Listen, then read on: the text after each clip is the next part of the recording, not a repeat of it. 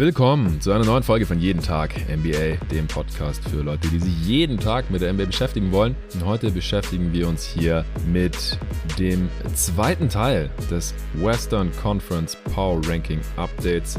In der letzten Folge haben wir ja so die untere Hälfte der Western Conference besprochen. Es gab so ein, zwei Abweichungen bei unseren Rankings. In Teil 1 gab es äh, die Houston Rockets, San Antonio Spurs, Utah Jazz, Oklahoma City Thunder, LA Lakers, Portland Trailblazers, Phoenix Suns und Minnesota Timberwolves. Das sind meine Plätze 8 bis 15 und bis auf die Phoenix Suns hatte der gute Jerry Engelmann auch all diese Teams da unten drin. Der ist natürlich auch wieder hier am Start, um die Top 7 zu besprechen heute. Hey Jerry. Servus, wie läuft's? Es läuft wunderbar. Der erste Teil hat schon mega Bock gemacht. Wir haben fast zwei Stunden aufgenommen. Wenn ihr das hier hört, dann kam der gestern und jetzt müssen wir uns schnell den Top 7 widmen, denn der zweite Teil, der kann leider nicht ganz so lang werden wie der erste, denn du hast dann ein äh, Hard Out und ich habe heute auch noch ein bisschen was anderes zu tun. Deswegen kommen wir schnell zu, was war dein Platz 9? Bei mir der Platz 9, genau. New Orleans Pelicans auf Platz 9. Genau. Hast du schon angeteasert zum Ende der letzten Folge. Ich habe die auf sieben, also nicht so weit weg. Wir haben uns ja schon im ersten Teil ausführlich darüber unterhalten, wie verdammt eng das gerade alles ist im Westen. Zwischen Platz drei und 13 kann eine drei Spiele Niederlagen oder Siegesserie hier schon alles entscheiden, um zehn Plätze hoch oder runter zu fallen. Und das gilt natürlich jetzt auch noch für ja, die nächsten paar Teams, die wir besprechen, so auch für New Orleans. Wie ihr mittlerweile wahrscheinlich schon wisst, beschäftige ich mich viel mit meiner Ernährung. Das kommt zum einen daher, dass mein familiärer Background im Lebensmittelanbau und Handel ist und ich gerne darauf achte, was ich zu mir nehme. Als Sportler, aber auch einfach so, als Mensch. Weil meine Frau da wie ich tickt und wir uns zum Glück beim Thema Essen und Snacks sehr einig sind, haben wir uns extrem gefreut, als wir Coro entdeckt haben. Coro Drogerie ist ein Food-Online-Portal hier aus Berlin, wo man viele gesunde Zutaten und Snacks günstig bestellen kann. Vielleicht fragst du dich ja auch, wieso Lebensmittel in winzigen Packungsgrößen abgefüllt werden und warum dich ein Labyrinth aus Handelsstufen vom Ursprung deiner Alltagshelfer trennt und weshalb gute Qualität und faire Preise scheinbar unvereinbar sind. Coro denkt deshalb Handel neu und bietet große Packungen Nüsse, Trockenfrüchte, Superfoods, Proteinriegel, biologische und vegane Lebensmittel und dergleichen mehr günstig an. Coro bezieht die Produkte direkt beim Hersteller, also bei den Landwirten. Die Preise sind transparent und Preisänderungen können über Preisentwicklungsgraphen inklusive Erklärung nachvollzogen werden. Ich bin eh die ganze Zeit am Snacken und weil ich meinem Körper über die Jahre immer weniger ungesundes Zeug zumute, esse ich Nüsse und Trockenfrüchte quasi am laufenden Band. Also warum nicht gleich ein ganzes Kilo bestellen, dass die Verpackung nicht fancy aussieht, ist dabei auch egal, weil die Tüte, beziehungsweise in dem Fall ist es fast schon ein Sack, eh direkt im Schrank verschwindet. Mit meinem Gutscheincode NBA bekommt ihr 5% auf eure Bestellung und unterstützt dabei noch diesen Podcast hier, jeden Tag NBA. Also einfach mal auf corodrogerie.de vorbeischauen. Eure Bestellungen gehen direkt an euch raus und ab 100 Euro Einkaufswert sogar kostenlos. Ihr müsst natürlich nicht für 100 Euro bestellen, aber bei dem Angebot äh, kommt man da sehr schnell hin. Bei der letzten Bestellung haben wir uns äh, zum Beispiel wieder haufenweise geilen Stuff gegönnt. Äh, hier Bio-Mango-Streifen Brooks, ein Kilo. Wieder die Medjool Bio-Datteln, Medium Delight mit Stein, ein Kilo. Kann ich sehr, sehr empfehlen. Getrocknete Drachenfrucht, 500 Gramm. Blanchierte Mandelkerne, ein Kilo. Getrocknete Ananasstücke, zwei Kilo. Getrocknete Kaki, 500 Gramm. Ich snack das alles weg. Cashewkerne mit Chili ohne Geschmacksverstärker 500 Gramm, auch sehr nice. Geröstete und gesalzene Mandeln 1 Kilo. Ganze und halbe Macadamia-Kerne 500 Gramm. Also ihr merkt schon, in welche Richtung das bei uns geht. Gibt noch sehr viel mehr andere leckere Sachen da in rauen Mengen. Ich kann es nur empfehlen. Und wie gesagt, mit meinem Code NBA bekommt ihr noch 5% Rabatt. Den Gutscheincode für corodrogerie.de findet ihr wie immer in der Beschreibung dieses Podcasts. New Orleans. Die sind bei mir seit dem letzten Power Ranking Update, das wir zusammen aufgenommen haben zum Westen im November, um vier Plätze abgefallen. Die Suns waren übrigens um sieben Plätze abgefallen, von zwei auf neun. Begründung, wie gesagt, in der letzten Folge. New Orleans jetzt auf sieben bei mir, auf neun bei dir, auf acht in der Realität im Westen stand jetzt mit einer Bilanz von 26 Siegen bei 25 Niederlagen. Das heißt, sie haben nur achtmal gewonnen und 16 Mal verloren, seitdem wir hier das letzte Mal gerankt haben. Offense nur noch Platz 14. Das sah letztes Mal noch deutlich besser aus. Defense immer noch Platz 6. Netrating plus 1,6 ist schon noch ordentlich positiv. Das heißt, die Underperformance gerade auch ein bisschen. Äh, das ist das zehntbeste der Liga und das viertbeste im Westen noch tatsächlich, wenn man es hochrechnet, käme man auf 45 Siege zum Ende der Saison. Du hast jetzt trotzdem auf 9 geschoben. Wie kommt's? Also was mir am meisten Sorgen macht, ist, dass man acht Spiele in Folge verloren hat. Ähm, zum einen und seit Januar hat man die ähm, 27. beste Punktedifferenz der Liga. Uff. Also man ist wirklich nur besser als die Spurs, die Rockets, die Pistons und man ist sogar schlechter als die Hornets und die Pacers. Also das klingt schon sehr eklig. Ja. Ich denke, was sich, was sich hier zeigt, ist also zum einen natürlich ein bisschen Pech, ähm, denke ich, aber ja, man, man ist halt einfach viel besser mit Zion und Überraschung. also er ist jetzt im Moment verletzt, er wird in der Woche ungefähr re-evaluated und ich kann mir halt bei ihm vorstellen, dass aufgrund des Gewichts, also nicht nur die Verletzung ein bisschen länger dauert, sondern dass das halt vielleicht auch wieder irgendwie eine, eine andere Sicht danach äh, daran anreiht und bin einfach vom Rest vom Kader, also ich, ich war da irgendwie überrascht, dass sie überhaupt so gut waren ähm, am Anfang der Saison, weil, also ich, ich fand niemanden besonders schlecht in dem Kader, aber ich, ich fand auch niemanden besonders toll. Also ich bin jetzt nicht der größte McCollum-Fan, ich bin nicht der größte Ingram-Fan, der auch ähm, jetzt von der Verletzung zurückkam, aber irgendwie nicht so furchtbar viel Positives da leistet. Ja, ja so, so leichte Enttäuschungen kamen jetzt die letzten Wochen rein. Also von Herb Jones hätte ich so ein bisschen einen größeren Schritt erwartet wahrscheinlich. Mhm. Die Saison noch. Ähm, Trey Murphy ist halt super heiß in die Saison gestartet und ähm, das ist dann hat ziemlich abgeklungen. Also es macht mir einfach die sehr nah zurückliegende Vergangenheit macht mir einfach schon ziemlich Angst, in welche Richtung das da weitergeht. Und äh, man kann sich halt einfach im Westen diese diese größeren Niederlagenserien nicht wirklich erlauben. Also ich glaube, die die waren mal Erster in den Standings und jetzt ist man ja, ja. Achter. Also man wird da halt super schnell nach hinten durchgereicht. Ja. Und da sehe ich halt einfach andere Teams, die einfache Restprogramme haben oder sich im Moment in besserer Form befinden. Und dann dann sieht's einfach für mich ein bisschen in Richtung ja, schlechtere Play-in-Plätze aus für mich. Ja, ja also ich habe die Pelicans so ein bisschen unter Young and Wild äh, abgespeichert hier, wie auch ein paar andere Teams. Das sagt jetzt natürlich nur nicht so viel über ihre Qualität aus, aber ich finde, dass es auch relativ wild ist, in wie viele verschiedene Richtungen es noch gehen kann für ja. die Pels. Der Schedule, der war bisher mittelmäßig, wird etwas leichter werden, aber das wird jetzt, glaube ich, hier nicht den Unterschied ausmachen, sondern halt natürlich, äh, wann und wie Zion zurückkommt und aber dann fit bleiben kann. Daran hängt eigentlich alles. Also die Offense hängt einfach sehr stark von Zion Williamson ab, wie gut die ist.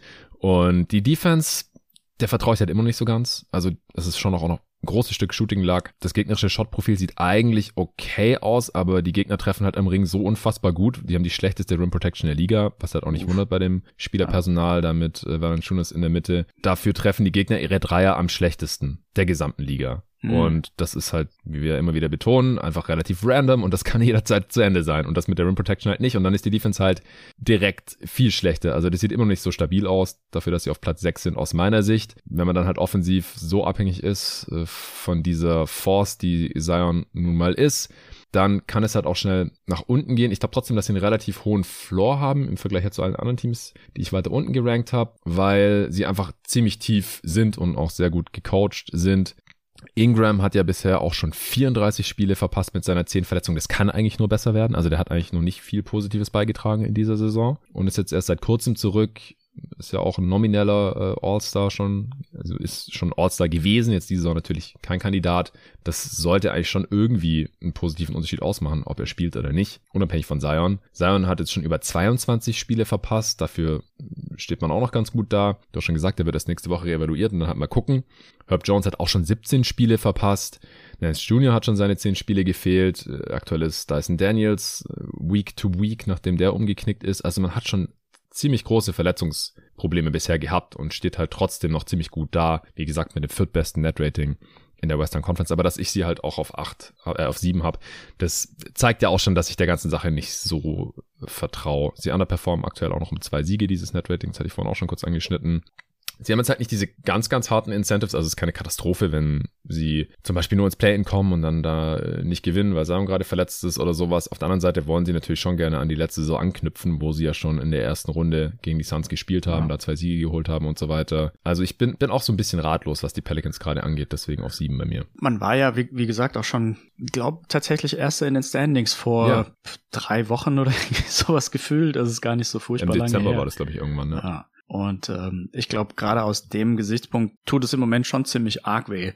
Ähm, man hat ja auch zum Teil relativ teure Spieler, also McCallum ist ja jetzt auch nicht unbedingt billig. Also mhm. ich glaube, da ist schon der Wunsch da, die Playoffs auf jeden Fall erreichen zu wollen. Die Frage wäre, ob man vielleicht diese Lakers-Picks, die man besitzt, ob man die irgendwie auf den Kopf haut, um das Team zu verstärken. Allerdings ist es, ich stelle mir es ein bisschen schwierig vor, weil die halt eben doch ziemlich tief sind und auf keiner Position so ein richtig riesiges Loch haben. Mhm. Also da müsste man meiner Meinung nach so ein bisschen mehrere Spieler zusammenpacken mit vielleicht einem der Lakers Picks und da dann irgendwie einen, einen Qualitätsspieler sich zu holen, so ein bisschen mehr Qualität über Quantität ähm, zu verfolgen. Ja, also Jetzt bisher war es kein großes Problem, weil halt eh immer zwei, drei Leute verletzt waren. Aber wenn die mal alle fit sind, dann gibt's eh nicht genug Minuten für alle. Jetzt ja auch ja. Äh, Carol Lewis zum Beispiel wieder da, äh, der noch nicht so viel spielen konnte nach seiner was, ich glaube, der hat auch einen Kreuzbandriss, wenn mich gerade nicht alles täuscht von dem Jahr. Ja. Jedenfalls, ja. die Pelicans werden früher oder später was machen müssen. Ich weiß nicht, ob sie es jetzt zur Deadline schon tun werden oder ob sich Griffin das alles in Ruhe anschaut und dann mit den ganzen Picks, die sie ja noch haben aus dem Davis Trade, aus dem Joe Holiday Trade, im Sommer vielleicht so einen Konsolidierungstrade machen, also ein 4 gegen 2 Trade, 3 gegen einen Spieler oder so, weil das Roster auch einfach unglaublich voll ist und dann hat man ja noch ja. zusätzliche Picks, wie du gerade schon gesagt hast. Dieses Jahr hat man ja den Swap mit den Lakers. Das wird ja immer so ein bisschen das Lächerliche gezogen. Ja, stell dir vor, die Lakers gewinnen halt äh, die Lottery und dann geht man mal Jahr mal nach New Orleans, was geil wäre. Aber es ist halt auch nicht komplett ausgeschlossen, dass die Lakers die Pelicans noch überholen. Sogar ja. wie der Westen hier gerade aussieht. Also, wie gesagt, im ersten Teil haben wir das ja schon x-mal angesprochen, aber die Pelicans haben gerade 26 Siege und die Lakers 23. Also halt drei Siege. Ja. Das ist halt nach wie vor nichts. Wenn jetzt Zion noch länger ausfällt und die Pelts verlieren noch mal drei in Folge und die Lakers gewinnen irgendwann mal drei in Folge, weil LeBron und AD spielen, dann sind die Lakers halt an den Pelicans vorbei und dann gibt's auch keinen Swap mehr. Das ist auf jeden Fall noch eine Sache, die man hier im Auge behalten sollte. Also die Pelicans, denen ist natürlich auch was dran gelegen, dass sie deutlich besser sind als die Lakers, damit sich der Swap dann lohnt. Aber ob der richtig gut wird oder ein Lottery-Pick wird, das haben wir natürlich nicht in der Hand, weil das äh, hängt davon ab, ob die Lakers die Playoffs erreichen oder nicht. Die Pelicans können natürlich die Lakers jedes Mal schlagen, wenn sie gegen sie spielen, aber ansonsten können sie da auch nichts machen. Ja, also ich glaube, ich würde es einfach so zusammenfassen, auch wenn es ein bisschen simplifiziert ist. Es hängt alles an Zions Gesundheit in New Orleans. Ja. Spielen noch dreimal gegeneinander übrigens. Die spielen noch dreimal? Geil. Ja, ja. Das wird heiß. Ja. Was ich noch sagen wollte, weil du gerade meintest, offensichtliche Trades fallen dir nicht ein. Ich hätte Miles Turner in New Orleans nach wie vor ziemlich geil gefunden, mhm. weil der halt dieses Room Protection Problem lösen würde ja. und in der Offense weniger im Weg steht als Valanciunas, weil er halt einen besseren Dreier hat. Ja. Aber nach der Extension wird ja. jetzt wahrscheinlich nicht mehr getradet. Ja. Okay, dann war das mein Platz sieben. Ja, das dann war mein Platz neun. Würde jetzt mein Platz 6 kommen und bei dir? Ich habe noch jemand auf Platz 7, den wir noch nicht angesprochen haben. Hau raus. Ähm, das wären die Dallas Mavericks. mm, habe ich auf 5, aber okay. also wir, wir befinden uns jetzt hier gerade wieder mitten in einem relativ großen Tier, ja. wo ich fünf Teams drin habe im Prinzip. Ja. Und die Pels waren jetzt das erste. Äh, die Mavs sind da auch drin. Also ich habe die von vier auf fünf jetzt geschoben. Ich hau mal kurz die Basic Stats raus. Die stehen gerade auf sechs im Westen mit 27 Siegen bei 25 Niederlagen. 13 Mal gewonnen, 11 Mal verloren seit unserem letzten Update. Offense Platz 8, Defense Platz 22. Mittlerweile nur noch wow. Äh, Net Rating plus 0,9. Das ist Platz 13 in der Liga, Platz 7 im Westen, also auch genau in dieser Range. Wenn man das hochrechnet, käme man auf 44 Siege am Ende der Saison. Ja, die Mavs, dein altes Team. Was sind deine Gedanken? Also ich glaube, zum einen ist noch Potenzial Luft nach oben, weil Christian Wood ja eine ziemlich geile Saison eigentlich gespielt hat und jetzt die letzten zehn Tage, zwei Wochen ausgefallen ist mit Verletzungen. Das mhm. sollte aber auch keine größere Sache sein. Dorian Finney-Smith hat ziemlich lange gefehlt und ist natürlich jemand, der die Defense so ein bisschen am Leben hält und dann, also ja, also diese dieses schlechte Defensiv-Ranking wird, glaube ich, relativ einfach damit erklärt, dass halt Dorian und auch Maxi ähm, ziemlich viel Zeit verpasst haben mhm. und bei Maxi, also Dorian ist jetzt gerade zurückgekommen, Maxi weiß ich nicht, das war ja so ein bisschen eine eklige Situation, das war ja ein, auch ein Muskelriss, der dann Ja, operiert wurde, das gibt mir immer so ein bisschen ein schlechtes Gefühl. Mhm. Wäre natürlich für die Playoffs ganz nice, wenn er zurückkäme. Luca spielt natürlich eine, eine Offensiv, eine Bombensaison, Mhm. defensiv, hm, kann man wieder ein ziemliches Fass drüber aufmachen. Josh Green hat relativ gute Wurfquoten, aber wirft natürlich irgendwie so ein bisschen äh, weniger, als man sich das immer wünschen würde. Äh, Jaden Hardy sieht meistens ganz okay aus in den paar Minuten, die er, die er bekommt. Äh, Reggie Bullock hat sich interessanterweise tatsächlich gefangen. Der hat ja irgendwie so die in den Ja. ersten sechs Wochen eine katastrophale Dreierquote geworfen. Und irgendwie ist es aber seit Jahren so, dass er dann im Januar oder so anfängt, viel bessere Quoten zu werfen. Ich glaube, der ist jetzt auch im Januar bei 45 Prozent oder so. Hardaway spielt in Ordnung, seitdem er startet. Also es sieht alles irgendwie ganz okay aus, aber das sieht halt auch nichts davon überragend aus. Also ich wüsste jetzt auch nicht, ob ich sie in den Playoffs mehr als die zweite Runde erreichen sehe, selbst mit Luca. Ja, und ich habe sie da in diesem Tier so zwischen sechs und acht kann halt in Mhm. alle Richtungen gehen. Es ist, ich glaube, ohne Luca haben sie, wenn man wirklich die Spiele betrachtet, wo er gar keine Minute gespielt hat, dann haben sie dann 0 zu 6 und ich glaube, man hat ein Spiel gegen Phoenix gewonnen, wo er nach drei Minuten umgeknickt ist oder so. Ja, ja, Aber jedes Spiel, wo er halt nicht spielt, ist halt quasi eine vorprogrammierte Niederlage. Das ist natürlich auch nicht besonders toll. Also es kann in viele verschiedene Richtungen gehen. Wenn er wieder umknickt, dann ist man wahrscheinlich irgendwie so eher am unteren Ende des Play-ins. Aber ich kann mir natürlich auch gut vorstellen, dass sie sich in den Top 4, 5 wiederfinden, wie so oft. Ja, genau, auch da hängt es natürlich jetzt von der Gesundheit ab. Also Doncic war da ja gegen die Suns umgeknickt und hat dann, ich glaube, ein, zwei Spiele ausgesetzt und jetzt hat er letzte Nacht aber wieder gespielt und 53 gegen die Pistons gedroppt. Dann äh, Dorian Finney-Smith hat schon so 15 Spiele verpasst, Green über 20 und gerade als die beide gleichzeitig draußen waren, hatte man halt auch keine Wing-Defense mehr so wirklich. Ja. Waren wochenlang draußen. Äh, Wood hat jetzt 10 verpasst mit gebrochenem Daumen, ist auch aktuell noch draußen. Kleber schon 30 äh, Ja. und erst dachte man ja mit der Verletzung wahrscheinlich out for season oder vielleicht dann irgendwann, falls man tief in die Playoffs kommt. Und jetzt hat er aber neulich in einem Interview selber gesagt, dass er hofft, noch vor dem All-Star-Break zurückzukommen. Oh, wow. Also das wäre krass. Haben die da irgendwelche Wunderheiler in Dallas? ähm, also ich glaube, der Medical Staff ist schon relativ gut. mhm. Aber irgendwo wäre es auch so ein bisschen dumm vor dem All-Star-Break, weil den, den All-Star-Break kann man doch Ja. irgendwie mitnehmen, meiner Meinung nach. Genau, nochmal eine Woche Pause on top. Also ich denke auch, dass er, wenn dann danach kommt. Aber es wäre natürlich cool, wenn er noch in die Regular Season eingreifen könnte. Ja. Der Spielplan, der wird kein Faktor sein, denke ich. Der war bisher mittelmäßig schwer und in Zukunft auch. Das Netrating passt auch. Auch beim Shooting Luck habe ich jetzt keine Auffälligkeiten entdeckt. Also ich glaube, die Mavs sind schon so ziemlich das, was sie halt sind. Ja. Je nachdem, welche Spieler halt zur Verfügung stehen oder nicht. Genau. dann sollten sie natürlich unbedingt in die Playoffs kommen. Also wenn die jetzt die Playoffs verpassen, ist ja eine Katastrophe. Zum einen, der eigene First ist nur Top 10 protected, zu den Knicks noch aus dem Porzingis-Deal. Also wenn man die Playoffs knapp verpasst, dann ist es ein Lottery-Pick, das zu den Knicks geht. Das wäre natürlich super GAU. Und jetzt hat ja Luka Doncic auch manchen Gerüchten zufolge, andere haben es dann auch wieder dementiert, ich glaube Cuban selber, hat das der intern erstmals Druck gemacht hätte. Hm. Ja. Was hältst du davon? Glaubst du, dass er das gemacht haben könnte? Und wäre es auch das erste Mal? Also ich glaube, die Quelle, die das als erstes veröffentlicht hat, der kann man nicht wirklich Glauben schenken. Ich glaube, das ist jemand, der sich halt gern in den Medienmittelpunkt versucht zu stellen, mit ähm, teilweise auch relativ schlechten Takes. Insofern gebe ich da eigentlich quasi gar nichts drauf. Wer war das nochmal? Ich habe es gar nicht mehr auf dem Schirm. Der genaue Name fällt mir jetzt auch nicht mehr ein, aber es war Okay. irgendjemand auf Twitter, dem, oder den, den man irgendwie auch kennt, irgendwie so von Reddit Mavericks und so, der, Ah, der öfter mal irgendwie so ganz komische Takes raushaut, mit denen ich nichts anfangen kann. Insofern okay. glaube ich da jetzt auch nicht so richtig dran. Lukas hat mich jetzt auch nie so als der Spieler, also als ich im Dallas war, er ist, er ist nicht der Typ, der, der groß verbal wird, meiner Meinung nach. Aber ich meine, richtig wissen tue ich es nicht. Ich kann jetzt Mhm. auch meine Mavericks-Kollegen nicht fragen, weil die werden da wahrscheinlich nicht die, die Wahrheit äh, zu sagen. Aber ich kann es mir irgendwie nicht vorstellen. Ich glaube, Mhm. Europäer haben auch eher die Tendenz, da ein bisschen relaxter zu sein und so ein bisschen mehr hands-off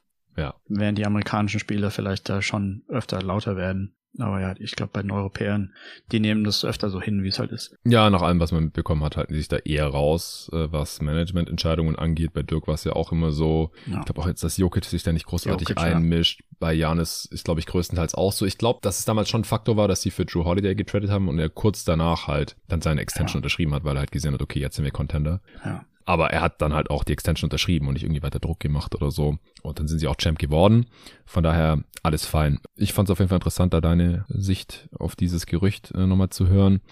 Ja, die Mavs sollten jetzt eigentlich Bayer sein zur Deadline, aber man hat halt auch wenig Möglichkeiten, ohne sich halt direkt wieder zu beschneiden, indem man irgendwelche Firsts wegtradet, die man wahrscheinlich lieber für den Co-Star für Luca aufsparen sollte, der jetzt gerade nicht auf dem Markt zu sein scheint. Erwartest du irgendwas von den Mavs?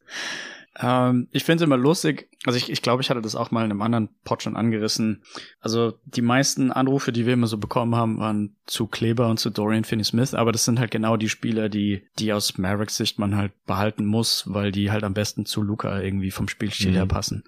Insofern glaube, kann ich mir nicht vorstellen, dass da groß was passiert. Ich habe auch ja nicht das größte, also wenn was passiert, habe ich so ein bisschen Angst, dass es in die falsche Richtung geht. Also das neue Management gefällt mir jetzt nicht so toll von den Moves her. Also der Javale McGee Signing war ja oh eine halbe Katastrophe. Ja. Also der hat ja ein On-Off von, ich glaube, so minus 15 oder so. Und das war das einzige von vorne bis hinten. Ja. Signing, was man im, in der Offseason gemacht hat.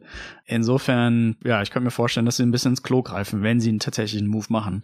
Und dass sie nicht wirklich auf irgendwie das Analytics Department hören oder irgendjemand. Oder dass vielleicht auch das Coaching Staff irgendwie den Deal da lostritt. Da habe ich dann noch weniger Vertrauen rein. Ja, das macht mir alles so ein bisschen Angst. Aber wahrscheinlich wäre es am besten, wenn sie einfach nichts machen. Ja, also laut Shams Gerania, Sources say, ja, dass die Mavs Dorian Finney-Smith für einen Star-Caliber-Player im, im, im richtigen Deal abgeben würden. Ja. Aber da ist dann halt die Frage, wer soll es sein? Und die Jazz haben ja, Interesse an DFS, aber ich glaube auch nicht, dass wir jetzt Marker drüber schicken würden. Das wäre, glaube ich, ein ganz geiles Pairing, jetzt defensiv nicht. Aber wenn man da drei gute Defender daneben stellt, offensiv wäre das, glaube ich, schon sehr nice. Markenen halt als Shooter und Play-Finisher neben Doncic wäre das vielleicht schon fast so besser. Man muss, halt, man muss halt hoffen, dass man nicht die Porzingis-Situation einfach 100% wiederholt, dass Markenen irgendwie so ein bisschen diese Star-Luft geschnuppert hat ja. und dann halt denkt, er muss jetzt auch jedes Spiel 25 Punkte machen ähm, das war ja mit Porzingis viel das Problem, dass er dann ständig die Post-Ups für sich selber gecallt hat, die wir halt alle überhaupt nicht sehen wollten. Also das kann ich mir irgendwie Ja, und Porzingis war auch ein All-Star in, in New York ja, gewesen, äh, ja. mit Max-Deal. Also den hat Markkanen natürlich nicht zum Glück.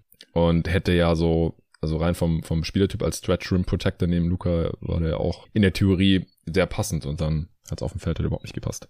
Ja. Deswegen, ich stimme dir zu, ich glaube nicht, dass die Mavs jetzt hier einen tollen Deal machen können oder werden zur Deadline und deswegen habe ich sie auch nur auf Platz 5, aber 7 ist auch durchaus vertretbar, so nah wie das alles beieinander ist. Ja.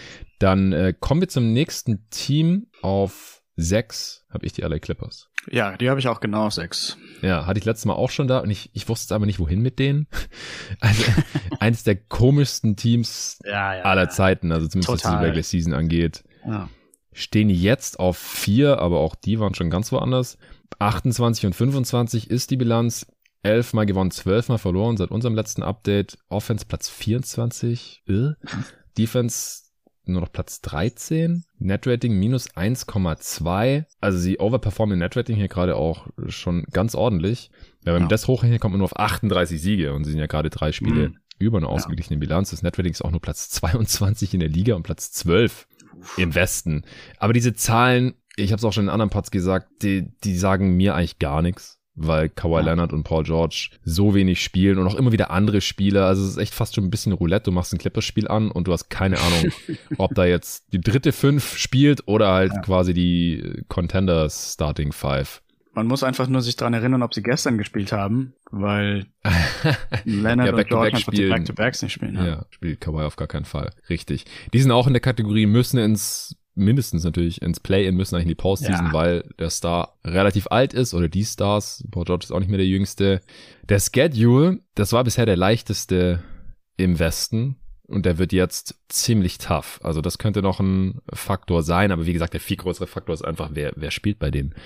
Äh, ja. die Konstanten sind da bisher Terrence Mann, Ivica Subats und Nikola Batum. Die haben kaum Spiele verpasst. Aber die machen halt natürlich nicht den Unterschied äh, zwischen einem Sub-500-Team und einem Contender.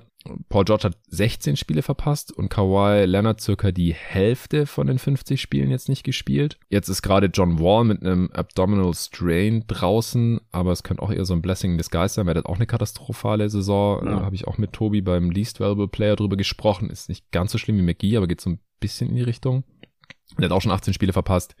Äh, Luke Kennard und Covington haben 20 Spiele nicht gespielt. Das ist manchmal auch nicht so ganz klar, glaube ich, ob die jetzt nicht in der Rotation sind, was ich beim Spiel wie Covington nicht verstehen könnte. Äh, aber der war auch schon einige Spiele verletzt. Also es, ich glaube, dass einfach dieses Regular Season Ergebnis in keinster Weise repräsentativ dafür ist, was dieses Team in den Playoffs dann eventuell leisten könnte. Aber hier geht's ja in ja. diesem Power Ranking erstmal nur um den Platz am Ende der Regular Season und da habe ich es jetzt halt irgendwie noch auf sechs geschoben. Aber wenn die im Play-in landen, würde es mich auch nicht wundern. Nee, da ist auf jeden Fall Platz nach oben und nach unten. Ähm, ich finde es, also ich finde es komisch, wie die Load managen, dass eben die Back-to-Backs nicht gespielt werden. Ich finde, also bei einem Kreuzbandriss ist es, den ja Kawhi hatte oder ein, ein mhm. halber Kreuzbandriss ist es irgendwie unnötig. Ich finde auch, dass dann George das mit aussetzt zum Großteil, also dass man dann entweder eben ein super Team auf dem Feld hat oder ein katastrophales Team. Ja, also ganz oder gar nicht. Ja, ganz oder gar nicht. Die, die On-Off-Zahlen spiegeln das auch wieder. Also George und Kawhi haben äh, mehr als plus 10 On-Off. Und es gibt eigentlich fast keinen Spieler im Kader, der, der sich irgendwie so um die plus minus null bewegt. Also entweder man hat halt eine plus zehn oder neun, da ist Batum dann noch dabei und Luke Kennard, oder man hat halt gleich eine minus acht oder so. Also da ist Subak ist eine minus acht, Paul ist eine minus acht, John Wall ist eine minus acht.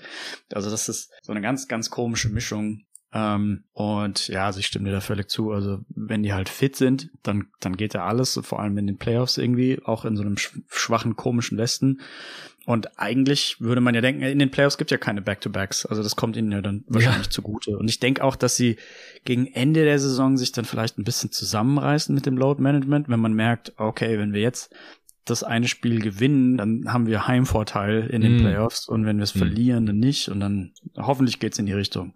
Ja, also für ein, für ein Team halt, das äh, wie alle, die jetzt hier heute besprochen werden, bis auf die Top 2, relativ nah dran ist, einfach auf Platz 11 zu landen, wenn es dumm läuft, sind die schon sehr selbstbewusst mit ihren äh, mit ihrem ja. Load Management. Also eigentlich kann sich ja kein Team, das wir ab 13 gerankt haben und das gerne in die Postseason möchte, das eigentlich leisten, irgendwie so ein, zwei, drei Siege ja, ja. zu verschenken, weil das macht hier einfach den Unterschied zwischen Heimvorteil und ziemlich klar aus dem Play-in draußen. Mavs machen es aber ähnlich, ne? Also Luca hat auch relativ Warriors viele Back-to-Back schon nicht gespielt, ja. Ja, es ist, ist, schon verrückt. Ich bin gespannt, ob das ein von diesen äh, Load-Management-Teams, auch wenn die Clippers da natürlich das Extremste sind, am Ende vielleicht auf die Füße fällt. Das wäre schon, ja. wäre schon ein bisschen witzig. Ja.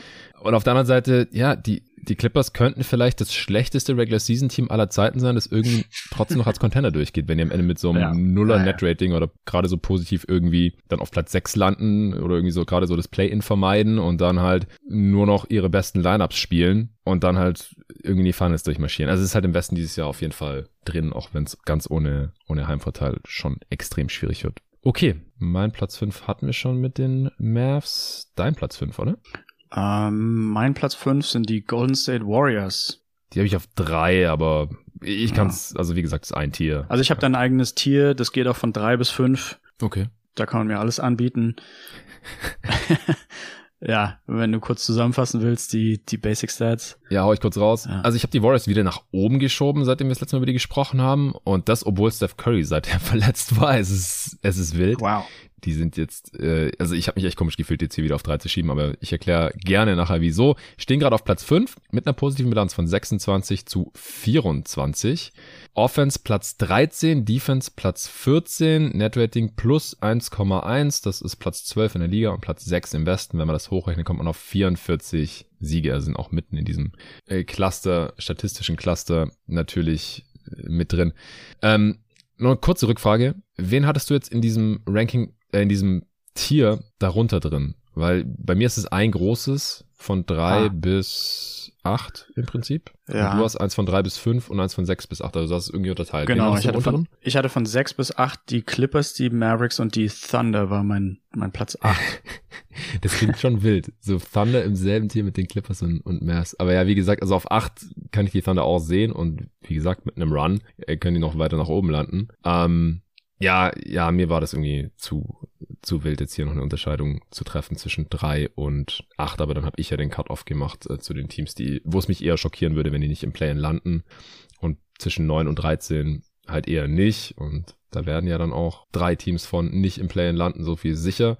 Und dann habe ich aber nach oben hin wieder nur den klaren Cut nach Platz zwei, weil die Top 2 sind halt ja. jetzt auch schon ein bisschen ja, ja. davon gelaufen. Okay, zurück zu den Warriors. Was sind deine Gedanken zu den Warriors? Ähm, ja, also ich glaube, es ist relativ einfach erklärt. Also man, man ist halt runtergerutscht in der Tabelle, hauptsächlich durch Verletzungen meiner Meinung nach. Also so ein bisschen ähnlich wie die Suns-Situation. Steph Curry hat halt da ein paar Spiele verpasst. Ähm, und man ist halt relativ dünn. Also wenn dann Leute wie, also vor allem Wiseman Minuten bekommen müssen, der übrigens minus 25 on-off hat. Ähm, oder Patrick Baldwin hat jetzt nicht wirklich viel Minuten gespielt, aber 127. Ähm, also diese ganzen, nicht unbedingt Rookies, aber die, die Spieler, die sie erst kürzlich gedraftet haben, da sieht ja. keiner so aus, als würde der im Moment da mithelfen können, ähm, bei einem Titel da wichtige Minuten spielen zu können. Di Vincenzo ist so der einzige Lichtblick von den Spielern, die man erst kürzlich sich besorgt hat. Ja. Ähm, aber ich denke, dass ja Curry jetzt halt wieder da ist und die Lineup ähm, die man mit ihm auch halt auf dem Feld hat, zählt halt zu einem der, der besten Lineups der ganzen Liga. Und wenn man nach hinten raus so ein bisschen die, die Minuten von den extrem detrimental Spielern eben reduzieren kann, dann, dann sieht es meiner Meinung nach dann relativ gut aus. Und der Rest von der Liga oder von der Western Conference ist eben so schwach, ähm, dass ich mir relativ leicht vorstellen kann. Also die, die Warriors sind halt ein Team, die können mal fünf, sechs Spiele in Folge gewinnen, relativ easy. Die haben jetzt auch ja traurigerweise den, den längsten Winstreak der Western Conference mit drei Siegen. ähm, ja, und die, also jetzt verglichen zum Beispiel mit den Clippers, die wir gerade angerissen haben, haben sie schon weniger so, so Load-Management-Probleme und auch einfach dann doch wieder einen, einen tieferen, also sie haben jetzt keinen tiefen Kader, aber sie haben wenigstens sieben solide Spiele und äh, ja. ja, das ist halt, damit ich jetzt irgendwie selbstbewusst wäre und die an drei gesetzt hätte oder ein eigenes Tier aufgemacht hätte oder sowas, dann bräuchten die, glaube ich, noch ein, zwei Regular Season Spieler mehr, weil das ist halt nach wie vor einfach zu dünn. Also da ist die Rechnung einfach nicht aufgegangen mit den jungen Spielern, dass da schon ein oder zwei jetzt keine ja, ja. krass negativen Faktoren mehr sein werden. Das ist leider einfach nicht passiert. Dazu halt noch ein Wett, den man gesigned hat mit Michael Green, mit dem lief's halt irgendwie auch nicht so gut. Und dann hat Kerr halt relativ lang gebraucht, um diese All-Bench-Lineups äh, zu eliminieren und halt auch Lineups zu finden mit den Startern, die irgendwie zu staggern und dass die dann halt auch einigermaßen fit waren, dass es irgendwie möglich war, dass man halt nicht mehr so heftig abkackt, wenn die Starter mal runtergehen und das lässt sich halt in der Regular Season einfach nicht vermeiden. Und das, das lief dann ein bisschen besser. Und dazu kam jetzt halt, dass sie, dass Curry erstmal gar nicht so lang draußen war, wie befürchtet mit seiner Schulterverletzung und dass er dann jetzt auch wieder relativ schnell relativ heiß geworden ist und dass sie auch die Spiele ohne ihn jetzt nicht alle verloren haben. Ja. Und ja, also es gibt halt diese Spiele, wo dann irgendwie die Big Three geschont werden oder so. Wiggins war ja auch noch relativ lang äh, verletzt. Also Curry hat jetzt nur 16 Spiele insgesamt verpasst in dieser Saison. Wiggins 21. Und ansonsten war der Core aber relativ fit. Also selbst ja. Clay, äh, Green, Jordan Poole. Aktuell ist auch nur Iguodala verletzt mit einer Hüftverletzung, aber der ist einfach uralt und ist eh nicht mehr so der positive Faktor. Ich glaube, das ist einer der wenigen Spieler, der noch älter ist als LeBron oder gleich alt. Ja, sie underperformen oder overperformen ihr Netrating nicht. Was das Shooting Luck der Gegner angeht, sie haben die beste Location Effective Field Goal Percentage der Liga, also das beste mhm. gegnerische Shot Profile, also die geben ja. die richtigen Würfe ab, in Anführungsstrichen, ja. aber die Gegner treffen von überall überdurchschnittlich gut, ja. außer aus den Corners. Das, ja, das kann natürlich noch ein bisschen runterkommen, aber ich finde halt auch, dass die Warriors, dadurch, dass sie gute Wets, also die auch gut verteidigt haben, abgegeben haben, oder die einfach, wie Egodala zum Beispiel, einfach alt geworden sind und jetzt aus der Rotation im Prinzip draußen sind. Äh, Gary Payton ist weg, Otto Porter Jr. ist weg. Äh, dass jetzt halt auch Dudes spielen müssen, die einfach nicht ganz so gut diese Würfe dann auch contesten können. Gerade äh, Wiseman zum Beispiel spielt jetzt zum Glück auch weniger, was auch ein, positiver Faktor ist.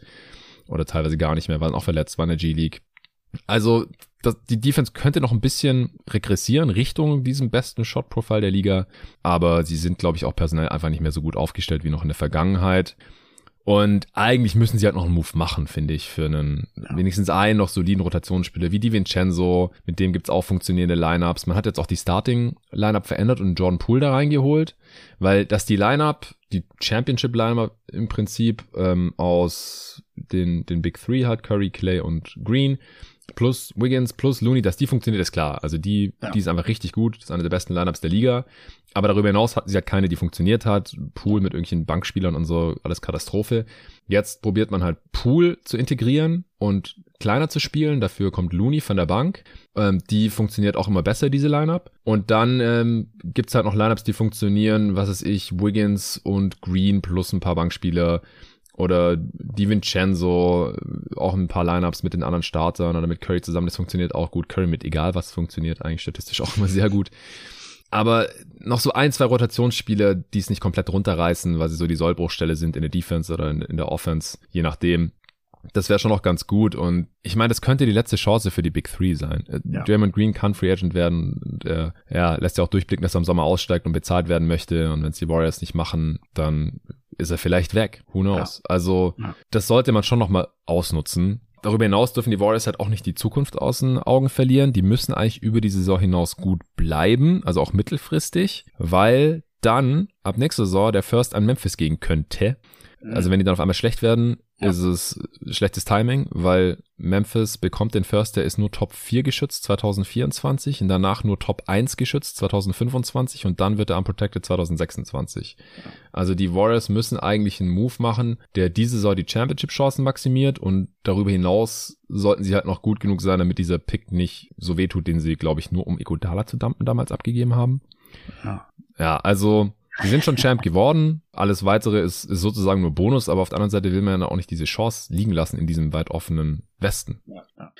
Ich denke, am meisten Sinn macht, würde es machen, wenn man ähm, versucht, Kuminga oder Moody anzubieten. Mhm. Also vor allem bei Kuminga bin ich unsicher, ob, ob er eine wirklich große NBA-Zukunft hat. Und dann, dann muss man die, die anderen, also zukünftige First Rounder nicht irgendwie noch anfassen bei der ganzen Geschichte. Also geht ja eh nicht so leicht wegen dieser Memphis-Geschichte. Ja, Erst ja, ab 2027. Also, ja. Genau, also das wäre mir lieber, dass man einen von denen jetzt hergibt, die man schon hat. Ich glaube, Wisemans ähm, Trade-Wert ist so ziemlich im Keller, weil die meisten Teams realisiert haben, dass, dass er kein positiver Impact-Player ist. Und bei Moody und bei Kuminga kann man wenigstens, da ist die, die zeitliche Distanz zu dem Draft noch nicht so lange her. Also da kann ich mir vorstellen, dass irgendein anderes Team, was die damals voll toll fand, die vielleicht noch noch gerne haben würde mhm. ähm, für einen mittelguten Spieler. Also ich, ich könnte mir, oder zum Beispiel, ich könnte mir auch vorstellen, irgendwie für Crowder, irgendwie so Kuminga für Crowder, fände ich jetzt nicht furchtbar unfair. Und Phoenix hat wenigstens so ein bisschen was dafür. Ja, als Suns-Fan kann ich mich dafür jetzt nicht so sehr erwärmen. Ich bin nicht der größte Kuminga-Believer. Aber klar, er, er war natürlich ein, ein Lottery-Pick und, und hat das Talent. Ich glaube einfach nur, dass es noch ein bisschen dauert, bis er ein positiver NBA-Spieler sein kann, wenn überhaupt. Crowder wäre natürlich krass für die Warriors und man würde halt, also es kommt halt drauf an, wenn man jetzt diesen Retool-Übergangssaisonweg geht in Phoenix, den wir in der letzten Folge besprochen haben, dann ja, aber ansonsten stärkt man halt auch einen unmittelbaren Konkurrenten ja. mit Crowder da, weil der würde da natürlich schon sehr gut reinpassen. Genau so einen Spieler brauchen sie eigentlich noch, der halt ja, auf jeden ja. Fall in den Playoffs 25 Minuten spielen kann, der defensiv weiß, was er macht, der offensiven Dreier treffen kann, das wäre eigentlich perfekt so ein Move. Ansonsten bin ich gespannt, ob sie jetzt Wiseman vielleicht schon dumpen, einfach nur weil sie dadurch so viel Luxury Tax sparen, weil mhm. er halt als ehemaliger Second Pick naja. so viel Geld verdient. Ja. Und ja, es einfach mittlerweile relativ offensichtlich ist, dass er entweder noch Ewigkeiten braucht, bis er ein brauchbarer NBA-Spieler ist für ein Winning-Team oder dass es vielleicht auch nie passiert. Auf der anderen Seite, ja, könnten sie jetzt auch noch ein bisschen warten und äh, hoffen, dass er dann im Sommer vielleicht mehr Gegenwert gibt oder in einem Jahr oder so. Ich weiß es nicht. Das ist unglaublich schwierig zu entscheiden oder einzuschätzen aus der Entfernung. Ich kann mir schon vorstellen, dass es noch Teams gibt, die sagen, hey, der war zweiter Pick. Äh, das kann er wahrscheinlich nicht rechtfertigen, aber vielleicht Detroit. ein solider Starting Center. ha? Detroit, habe ich gesagt. Detroit, die ja, Detroit ist immer eine gute äh, Anlaufstelle für solche Dudes. Okay, wir kommen zum nächsten Team, würde ich sagen. Das, das reicht auch zu den Warriors. Also, ich habe die jetzt im Prinzip auf drei gepackt, weil sie halt so starke Lineups haben und sie nur einigermaßen fit bleiben müssen und dann halt einfach ja auch nur ein bisschen mehr gewinnen als alle anderen. Ja. Und weil sie halt nur zwei Siege hinter den Kings zum Beispiel sind, die ja, ja. jetzt gerade auf drei im besten stehen. Und die Kings hätte ich jetzt auch als nächstes, nämlich auf vier. Ja, ich habe die auf drei. Ja, das, das nimmt sich nicht viel. Ich hatte ein bisschen Kopfschmerzen, die auf drei zu lassen. Meine Begründung folgt gleich. Deswegen halt um ein Spot symbolisch auf vier gedrückt, aber viel weiter wollte ich es dann auch nicht tun, weil sie haben halt schon 28 Siege und sind gerade sieben Siege über 500 bei nur 21 Niederlagen, sind damit jetzt auch sechs Plätze höher als beim letzten Mal. Also letztes Mal hatte ich die noch auf 10 auf dem letzten Play-In-Platz. Das war natürlich Mitte November, da habe ich der ganzen Show noch nicht so geglaubt, aber mittlerweile, ja. Ich, ich glaube, wir haben den Podcast damals gemacht, direkt bevor sie losgelegt haben, Spiele zu gewinnen. Ja, bevor sie so richtig losgelegt haben. Ja, ja ich hatte ja, sie, glaube ich, vor der Saison noch auf 11 und dann habe ich sie um einen hochgeschoben, auch weil die Lakers so einen scheiß Start hatten, unter anderem. Ja. Genau, aber sie, sie könnten jetzt auf jeden Fall, wenn sie das halten können, natürlich Heimrecht bekommen, was schon sehr krass wäre für die Kings. Ja. Bilanz 13 Siege bei nur neun Niederlagen, seit eben unserem letzten Update. Also waren sie wohl drei Spiele über eine ausgeglichene Bilanz, als wir damals aufgenommen haben. Aber wie gesagt, damals habe ich noch nicht so ganz geglaubt. Mittlerweile, sie haben ja die zweitbeste Offense der Liga. Defense Platz 23, Net Rating plus 2,6. Das ist schon deutlich stabiler als alles andere, abgesehen von den Top 2, zu denen wir noch kommen. Das ist das achtbeste Net Rating der Liga und das drittbeste im Westen, wenn man es hochrechnet, 47 Siege. Also wie gesagt, das ist echt äh, aller Ehren wert, dass die Kings hier nach 49 Spielen für sie jetzt auf 47 Siege zusteuern in, in dieser Regular Season. Es liefen aber auch einige Sachen relativ gut für die Sacramento Kings bisher. Sie sind zum Beispiel mit Abstand das Team, das die wenigsten Ausfälle hat in der gesamten Liga. Ja. In der Top 7 der Rotation hat niemand mehr als zwei, drei Spiele verpasst. Niemand. Das ist unfassbar ja. in der heutigen NBA. Aktuell ist auch niemand verletzt. Und dann ist natürlich viel leichter, auf 47 Siege zuzusteuern, als wenn man, was weiß ich, 20 Spiele auf den besten Spieler verzichten muss oder äh, von der Starting Five jeder 15 Spiele verpasst oder sowas. Das, das haben die Kings halt einfach nicht, dieses Problem. Und das macht einfach einen riesen Unterschied in der Regular Season. Ja, die, die, die Frage ist so ein bisschen Henne und Ei oder wohl. Also vielleicht hat man auch einfach einen Kader von nicht so verletzungsanfälligen Spielern und deswegen, also ich meine, Glück gehört auf jeden Fall dazu, wenn man so wenig Ausfälle hat, aber ich glaube insgesamt ist schon, ich glaube mich jetzt nicht zu erinnern, dass Sabonis und Fox und Barnes irgendwie in der Vergangenheit groß ähm, ausgefallen sind. Ah, die hatten schon auch ihre Ausfallzeiten.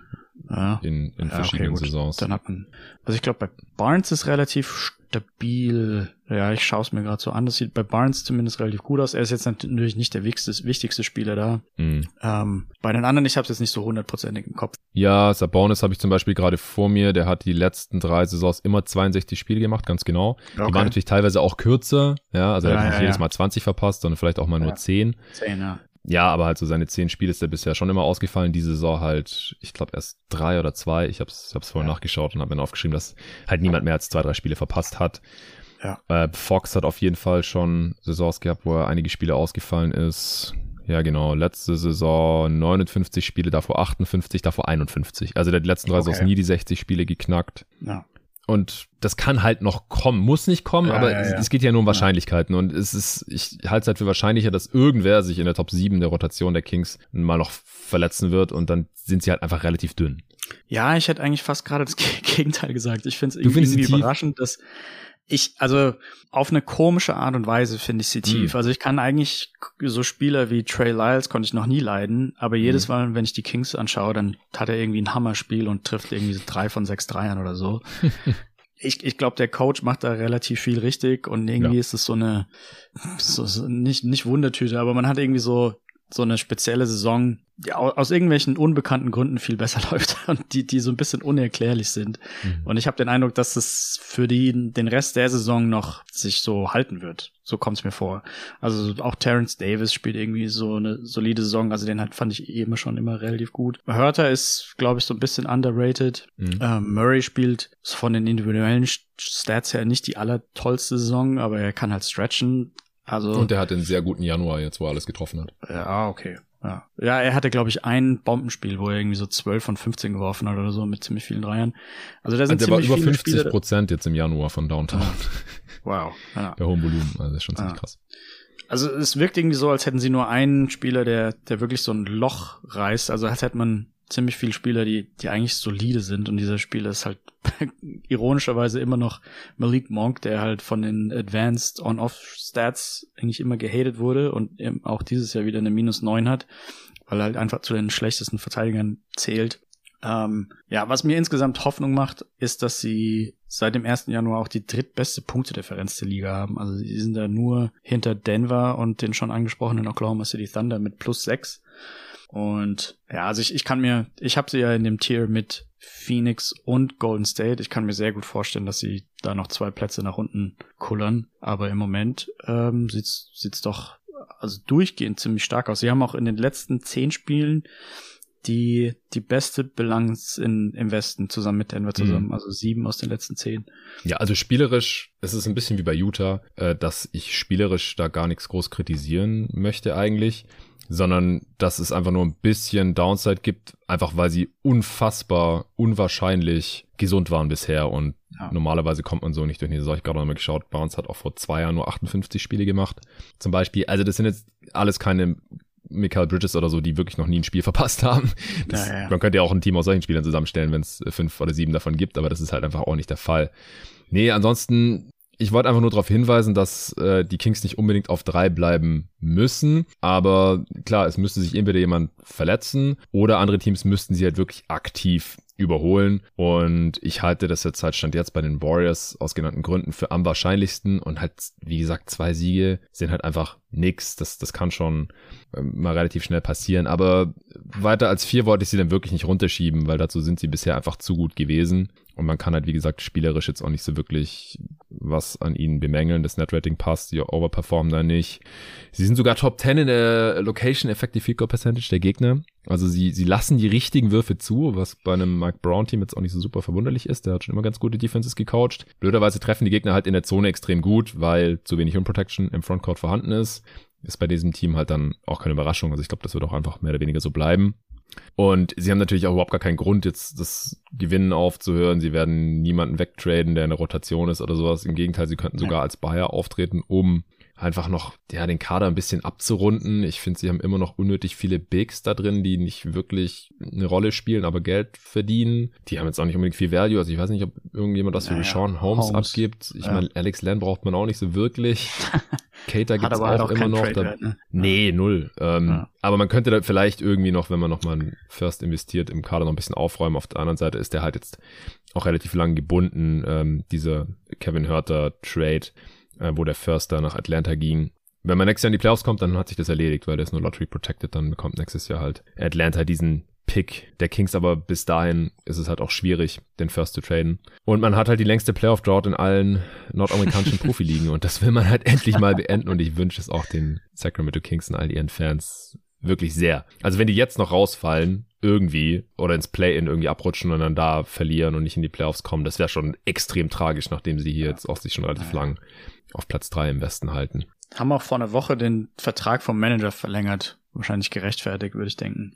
Ja, ja, ich, ich irgendwie in irgendeinem anderen Pod, den ich gehört habe, wurde darüber diskutiert, ob man jetzt halt wirklich diese Vision hatte, wenn wir Halliburton für Sabonis abgeben, dann hm. geben wir zwar wahrscheinlich den jüngeren und vielleicht sogar besseren Spieler ab, aber Sabonis passt halt irgendwie besser und dann maximieren ja. wir Fox und Sabonis, das passt einfach so gut zusammen, auch mit den anderen Spielern und wir sind dann haben dann eine Top 2 Offense und Keegan Murray als Rookie passt da auch perfekt rein, deswegen draften wir den ein 4. Ich weiß es nicht. Also das weiß, weiß also ich, ich wirklich mein, nicht, das ist immer schwierig dann im Nachhinein dem Management da irgendwie ja, Credit dafür äh, zu oder abzusprechen. Also Glück ist mit Sicherheit dabei. Wie gesagt, wir haben es ja schon angesprochen, das Verletzungsglück. Aber ich denke, man kann da schon ihm so ein bisschen auf die Schulter klopfen, dass das zumindest was gemacht wurde, was eine Chance hatte, ähm, positiv zu funktionieren hm. gegenüber, was die Manager vor ihm gemacht haben. Ja, ich, wie gesagt, ich tue mich gerade ein bisschen schwer damit, ob man da nicht ein bisschen sich mitreißen lässt, äh, davon, dass man halt 28 Siege hat und nicht fünf weniger, weil Sabonis hm. und oder Fox naja. zehn Spiele ausgefallen sind Aber und man die Hälfte davon verloren hat und dann ist man halt auf Platz 13 im Besten und es sieht alles aus wie sonst. Also mit 25 wäre man immer noch auf Platz 11 im Moment. Ja. Und dann wäre man immer noch sehr weit, glaube ich, über seinem Over-Under. Also das wäre schon mit zumindest auch eine positive Richtung. Ja, ja, also ich, ich will auch echt gar nicht mehr weiter an den Kings rummachen. Nur ich ja. wollte jetzt auch nicht sagen, die, die landen safe auf drei, weil dazu ist es mir ja, alles noch ein bisschen zu, nee, nee, zu fragil nee. und zu eng hier in der Western Conference. Abgesehen von den Top 2, äh, zu denen wir jetzt kommen. Und ich habe hier lang rumüberlegt, oh. aber ich habe letztendlich das Team auf 1 belassen, das ich letztes Mal auch da ja. schon hatte, auch wenn viel äh, dafür spricht, dass das Team, das ich auf Platz 2 habe, am Ende der Saison auf 1 stehen könnte. Ich bin gespannt, wie rum es bei dir dieses Mal ist. Ja, ich war immer einer der wenigeren Believer in die Denver Nuggets, war ich auch schon beim letzten Pod. Ähm, ist jetzt nicht so, dass ich nicht im Moment an sie glauben würde, aber ich habe sie tatsächlich hier auf Platz zwei. Ah, ähm, ich hatte sie letztes Mal schon auf eins, da musste ich aber ein bisschen genau. mit diskutieren. Und ich, ich habe sie jetzt da einfach mal gelassen, weil ich mich auch so ein bisschen bestätigt ja. fühle. Und sie haben halt stand jetzt auch zwei Siege mehr als die Memphis Grizzlies und dadurch auch zwei Niederlagen weniger. Die Grizz habe ich aber auch ordentlich nach oben geschoben, um drei Plätze im Vergleich zum letzten Mal. Ja, fangen wir mit Memphis vielleicht an. Die haben 14 Mal gewonnen, nur 9 Mal verloren seit unserem letzten Update. Offense Platz 10, Defense Platz 1. Also wir haben hier die Top Defense der Liga und die Top Offense haben die Nuggets vertreten äh, in diesen Top 2 hier im Ranking.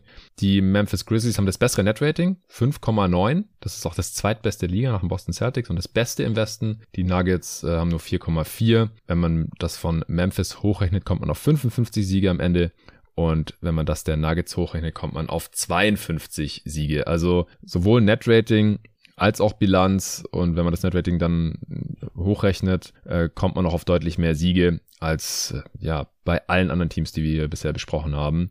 Das muss natürlich jetzt nicht so bleiben über die letzten circa 30 Spiele, aber das ist zu dem Zeitpunkt der Saison schon ein relativ starker Indikator. Und jetzt ist einfach, glaube ich, nur die Frage, wie sieht man die restliche Saison dieser beiden Teams? Bleibt es ungefähr so? Kann es besser werden? Kann es schlechter werden? Und der einzige Grund, wieso ich jetzt hier irgendwie argumentieren kann, dass die Grizzlies nicht auf eins landen, ist eigentlich, sind eigentlich Verletzungen. Die ja. sind einfach ein relativ verletzungsanfälliges Team. Auf der anderen Seite muss man sagen, sie stehen jetzt trotzdem hier mit dem besten Netrating im Westen da, obwohl sie auch schon viele Verletzungen hatten in dieser Saison. Aber Adams hat sich jetzt gerade eine Bänderzerrung im Knie zugezogen, fällt für drei bis fünf Wochen aus. Äh, Danny Green könnte dafür jetzt jederzeit wiederkommen was nach einem Kreuzbandriss in den Playoffs verdammt schnell wäre, auch für einen Spieler, der schon so alt ist wie er. Dann ist halt die Frage, wie schnell wird der ein positiver Faktor, wird überhaupt nochmal ein positiver Faktor jetzt in seinem mhm. Alter, aber der könnte jetzt wirklich morgen zurückkehren, waren die letzten Meldungen. Also noch vorm All-Star-Break. Und dann äh, Desmond Bain und Triple J haben beide schon relativ viele Spiele verpasst. Äh, Bain äh, ist jetzt auch gerade mal wieder draußen. Also zum einen stehen sie trotz der ganzen Verletzungen hier und auf der anderen Seite habe ich da noch so ein bisschen Bedenken, äh, wie das die restliche Saison noch läuft. Auch Ja Morant äh, ist, ist ja relativ verletzungsanfällig. Aber du hast sie auf eins. Ich habe sie auf eins. Ich, ich krieg's irgendwie nicht so ganz hin, ganz stark an, an Denver zu glauben. Ich habe da immer so ein bisschen Angst, dass ich vielleicht mit Jokic, einer Jokic-Verletzung für so drei Spiele, dass man die dann alle verliert. Aber das, ja, das, der das hat hatte ja, man ja jetzt gerade auch. Ja, ja, so das ähnlich. hatte man und dann lief's irgendwie ganz gut sogar. Ähm, Murray hat ja auch mittlerweile ganz gute Quoten. Der hat ja am Anfang der Saison ziemlich viel daneben mhm. geworfen, hat jetzt, jetzt aber auch bei 56% True Shooting. Ja, also Memphis ich, ich glaube einfach, also zum einen, Jackson hat ja eher am Anfang der Saison Spiele verpasst und ähm, ja. spielt jetzt eine, eine Bombensaison, hat ein ja. Plus 12 On-Off-Rating. Wow. Ähm, ich denke auch, dass Desmond Bain, der ja auch wichtig ist, ähm, für den Rest der Saison ähm, fitter sein wird, als er jetzt war. Adams tut natürlich weh. Es sieht auch gar nicht so toll aus. Also wenn man die letzten Spiele anschaut, die hatten tatsächlich fünf in Folge verloren, bis man ja. jetzt ähm, gegen Indiana gewonnen hat, was ja echt nichts bedeutet. Also das sieht schon so aus, als wäre die Steven Adams Abwesenheit ein bisschen ein Problem. Aber ich, ich glaube einfach an, an die Franchise an sich. Also ich glaube, man weiß da einfach, was man tut. Die Minutenverteilung wird stimmen. Ähm, man hat auch irgendwie anfangs so Spielern viel Minuten gegeben, die man auch einfach rausnehmen kann, wenn man den Number One Seed haben will. Also so David Roddy einfach keine Minuten mehr geben ja gut, zum Gegen Teil. Indiana hat er wieder gespielt. Das habe ich zufällig ah, okay. ja, ich, ich glaube, Zaire Williams spielt auch immer mal wieder und ich, mir läuft dann so ein kalter Schauer den, Rund, den Rücken runter, weil es auch irgendwie unnötig wirkt. Aber interessanterweise kriegen sie ja trotz, trotzdem irgendwie hin, ich finde sie einfach weniger abhängig von einer geringen Anzahl an Starspielern. Also, dass halt Bane irgendwie nicht spielen muss oder auch Morant manchmal nicht spielen muss. Oder letzte Saison war es, glaube ich, so, dass man ohne Morant irgendwie 15 Siege, drei Niederlagen hatte oder so. Besser sogar, ja. Also, mhm. da ist einfach zu viel Stabilität und zu viel ähm, Basketball-Know-how von den. Also nicht, dass Denver da jetzt irgendwie schlecht wäre in diesen ganzen Aspekten.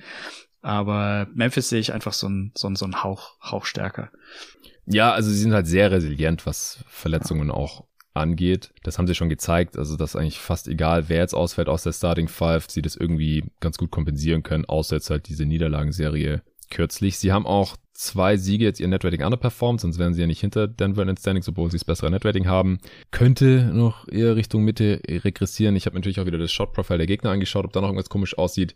Sie haben die beste gegnerische Effective Field Goal Percentage der Liga, also die niedrigste, beste aus Sicht der Defense, weil sie halt in erster Linie, weil sie die beste Rim Protection der Liga haben. Verwundert auch nicht jetzt mit äh, Triple J. Also vor allem seit er zurück ist, ist die Defense halt absolut insane, was halt auch so ein bisschen sein Defensive Player of the Year Case ist, obwohl er halt nur gut halb so viele Minuten wie andere Kandidaten gespielt hat. Er wird sich ja noch weiter angleichen dann im Verlauf der Saison, wenn er sich nicht nochmal verletzt das gegnerische Shot-Profile ist eigentlich gar nicht so toll, die Würfe, die man da abgibt, weil sie vor allem extrem viel above the break Dreier abgeben mit ihrem Scheme. Aber die Gegner treffen die halt nicht so gut, das ist ein bisschen Glück. Mhm. Die Gegner gehen auch immerhin relativ durchschnittlich viel zum Korb, also die haben da nicht so super viel Angst, dahin zu gehen. Aber die treffen halt nur 60 Prozent, was insane ist, weil halt Jaron Jackson Jr. immer irgendwo aus dem Nichts ja. auftaucht und den Wurf blockt oder halt ja, verhindert, ja, dass er reingeht. Also 60 Prozent am Korb ist halt echt eine niedrige Quote. Der Schnitt ist, glaube ich, so bei 66, 67 Prozent und Teams wie die Nuggets oder Pelicans lassen nur über 70 Prozent zu. Das sind halt 10 Prozent Unterschied wow. bei bei Korblegern und Dunks, das kann die Defense halt schon massiv positiv beeinflussen und das ist hier der Fall. Deswegen haben sie die beste Defense der Liga aktuell. Sie könnten ein Bayer sein zur, zur Deadline. Die haben jetzt die letzten Jahre keine überstürzten Moves gemacht oder so, sondern eher so von innen heraus aufgebaut, eigene Spieler entwickelt, äh, externe Spieler relativ günstig dazu gekauft. Und ich sehe jetzt auch nicht so wirklich die Not. Also man ist halt sehr tief und in, in jüngster Vergangenheit sind halt auch die Spiele, die man entwickelt hat, Rotationsspieler oder sogar Starter oder jetzt so Co-Stars für John Morant im Fall von Bane und Triple J sogar irgendwie geworden. Und deswegen würde es mich fast schon wundern, wenn wir irgendeinen signifikanten Move der Grizz sehen zu der Deadline, auch wenn sie jetzt ein paar Picks hätten, die sie wegtraden können. Ja, ich, ich kann schon wieder Jay Crowder nennen.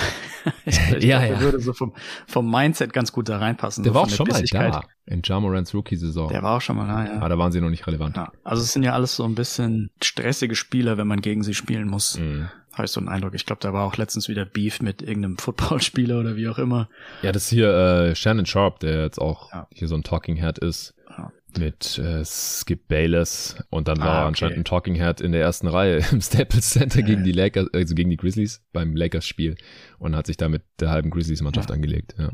Insofern, ich glaube, Jay Crowder ist so vom ähnlichen Schlag. Das mhm. würde meiner Meinung nach ganz gut dazu passen. Letztes Mal, als er da war in Memphis, Jay Crowder, ja. 45 Spiele, 29% Dreierquote, mhm. war nicht so geil. Dann haben sie ihn äh, zu den Heat getradet und dann ist er mit denen in die Finals gekommen. Ah. Aber wie gesagt, da waren, also 2019, 20 waren die Grizz halt äh, auch noch nicht so gut. Und ich könnte jetzt schon auch sehen, wie er da reinkommt und dann halt Minuten, vor allem in den Playoffs bekommt, die sonst wahrscheinlich an Zaire Williams oder David Roddy oder so gehen würden. Und da ist wahrscheinlich noch ein Upgrade zum jetzigen Zeitpunkt. Ja. Und vor allem ist es halt auch immer noch so, dass Teams, die keine Ü30-Spieler haben, in den Playoffs halt eigentlich nie was reißen. Ja. Und dann wäre Jack Crowder halt so ein bisschen der Adult in the Room vielleicht, der dann den auch mal was sagen kann, was sie dann respektieren. Ich meine, der war schon zweimal in den Finals immerhin und dann, also die Niederlagenserie, die wurde ja auch von Chris Vernon von The Ringer. Ja. Habe ich einen Pod gehört mit Bill Simmons, wurde so ein bisschen darauf geschoben, ja, die Kids, die waren halt in LA und haben, waren dann da am Feiern und dann hat Dylan Brooks mm, Geburtstag ja, ja. gehabt, dann war sie wahrscheinlich wieder am Feiern, dann waren sie in Phoenix. Und dass da mal so ein Veteran fehlt, der, der dann da so sagt, was Sache ist, dass es halt nicht mehr die Coaches machen können oder so ein Danny Green, der verletzt ist, den dann wahrscheinlich eh keiner ernst nimmt. Kann sein, weiß ich nicht, aber wahrscheinlich hat es diesen positiven Nebeneffekt, wenn Jack Crowder irgendwie per Trade käme. Ich weiß jetzt spontan nicht so genau, was die Grizzlies dafür abgeben würden. Ja, würde ich sagen, gehen wir zum letzten Team über. Auf jeden Fall. Du, du musst auch gleich los. Die Denver Nuggets, äh, immer noch auf eins im Westen, so wie bei mir auch im Power Ranking wie letztes Mal schon. 17 Mal gewonnen, 6 Mal verloren seit dem letzten Mal. Also auch seit dem letzten Mal die bessere Bilanz als die Grizz. Offense Platz 1 habe ich vorhin schon gesagt, Defense Platz 17 mittlerweile, also im Durchschnitt wie die letzten Jahre auch. Netrating plus 4,4 haut niemanden um, aber reicht wie gesagt, wenn man es hochrechnet, auch für eine über 50 Siege Saison und ähm, hilft dann wahrscheinlich auch Nikola Jokic's MVP-Case, der dann Back-to-Back-to-Back MVP wäre und auch beim letzten Awards-Update mein Favorit wäre. Also ich, ich bin nach wie vor Believer, was die Nuggets angeht, in der Regular Season, mehr als bei keinem anderen Team im Westen, aber das ändert nichts daran, also es äh, schließt sich nicht gegenseitig aus, dass ich für die Playoffs da trotzdem nach wie vor massive Zweifel habe, im Gegensatz zu Arne zum Beispiel, der die Nuggets als sein Favorit im Westen jetzt auserkoren hat. Aber ja, Regular Season mache ich mir keine Sorgen. Jamal Murray, du hast ihn vorhin schon angesprochen, der kommt so langsam in Form, setzt trotzdem noch Back-to-Backs aus oder setzt immer mal wieder aus, um halt sein operiertes Knie da zu schonen. In, in Vollbesetzung sind die aber vor allem offensiv halt eine absolute Maschine, äh, die von Jokic gesteuert wird, aber wo halt jeder seinen Job kennt, wo jeder weiß, wo er hin muss, äh, ob jetzt zum Korb cutten oder hinter die Dreierlinie oder irgendwelche Passstaffetten, das ist einfach eine geile Offense. Der Schedule war bisher mittelmäßig, das ändert sich auch nicht großartig. Verletzungen gibt's aktuell keine. Wie gesagt, außer dass Murray ab und zu mal wieder aussetzt. Es waren zuletzt auch ein paar Kleinigkeiten oder MPJ äh, hat eine Zeit lang gefehlt. Ähm, Nikola Jokic war jetzt ein paar Spiele draußen, aber aktuell sind sie ziemlich fit, was mich da auch positiv gestimmt hat für die restliche Saison. Sie überperformen in Netrating gerade ein bisschen, deswegen haben sie auch mehr Siege als die Grizz. Und ich habe es vorhin schon erwähnt, die, die Nuggets haben die zweitschlechteste Rim Protection der Liga. Sie haben trotzdem eine durchschnittliche Defense, weil sie das ein bisschen dadurch ausgleichen, dass die gegnerischen Dreier nicht so toll fallen. Das ist natürlich nicht so stabil. Also ich glaube, die Defense, mhm. wenn die gegnerischen Dreier bisschen besser fallen, könnte auch leicht wieder irgendwie in die 20s droppen aber so, ja, so um den Dreh herum, so eine durchschnittliche Regular Season Defense traue ich ihnen schon zu. Alles andere als Playoffs wäre natürlich eine massive Enttäuschung mit ähm, MVP-Kandidaten hier, der endlich wieder seinen Supporting Cast vollständig um sich rum hat. Der eigene First, der geht auch nach Charlotte, sofern sie in die Playoffs kommen.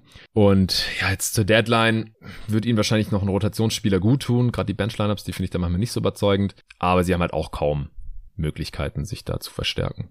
Wie siehst du es? Ja, man muss eben den, also man gibt einen Pick nach Charlotte ab, den hast du ja gerade schon angerissen, und dann gibt man aber auch einen First Rounder nach Orlando in 2025 und in 2027 einen First nach Oklahoma. Also da hm. hat man eigentlich schon fast alles ausgereizt. Genau.